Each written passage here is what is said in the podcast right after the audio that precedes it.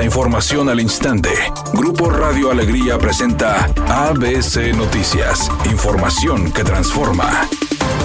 ¿Qué tal? Muy buenas tardes, esta es la información. Los niveles de calidad del aire en Nuevo León continúan registrando una mala calidad en el aire en la mayoría de las estaciones del Sistema Integral de Monitoreo Ambiental. Un monitoreo realizado por ABC Noticias durante la noche del martes y primeras horas de ayer reveló que las condiciones en el aire oscilaban entre extremadamente mala, muy mala y mala en las 15 estaciones del mapa. Alrededor de la medianoche, las dos estaciones de García y las dos de San Nicolás, así como Monterrey Noreste y Apodaca Noreste, marcaban un color naranja, lo que significa una mala calidad del aire. Escobedo y Cadereyta presentaban un estado extremadamente malo, con altas concentraciones de contaminantes PM10, lo que representa un riesgo para la salud de sus habitantes, mientras que Santa Catarina y Juárez tenían un color rojo, lo que indica calidad muy mala en el aire. Las cinco estaciones restantes estaban en una calidad de aire moderada. El municipio de Santa Catarina destacó por su mala situación, ya que ocho horas continuas, es decir, desde medianoche hasta las 8 de la mañana, se mantuvo en estado muy malo en la calidad del aire.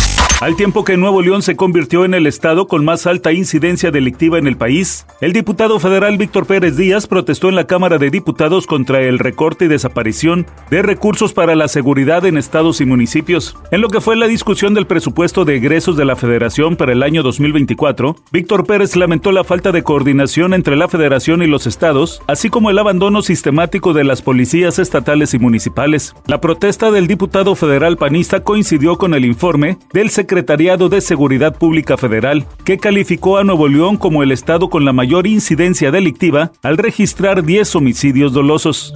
La inflación en México mantuvo por noveno mes consecutivo su tendencia a la baja y en el mes de octubre se ubicó en 4.26%, o sea, 0.38% menor al índice que se registró en el mes de septiembre. El INEGI informó que de acuerdo al Índice Nacional de Precios al Consumidor, la inflación tuvo repercusiones con el ligero aumento al precio de la electricidad, gas doméstico y alimentos consumidos en restaurantes, fondas y taquerías, lo cual se compensado con una baja de precios en la carne de pollo, huevo, jitomate, cebolla, aguacate, naranja y plátano.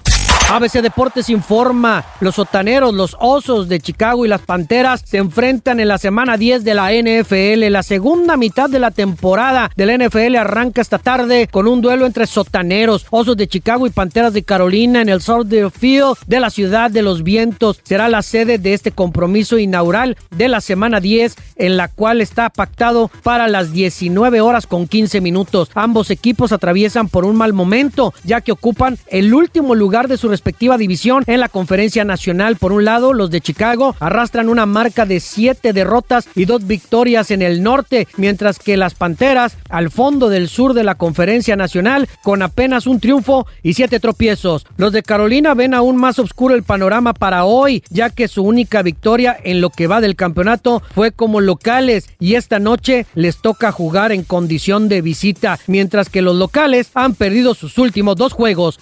Ya es oficial, el actor español Miguel Ángel Silvestre tiene un tórrido romance con una restaurantera llamada Rebeca Toribio. Ella es la persona que le ha robado el corazón al actor, además de ser una de las personalidades menores de 30 años más influyentes de España, según la revista Forbes. También es una chica sencilla, inteligente y capaz de tolerar que su novio se bese con otras, según dijo, debido a la actuación.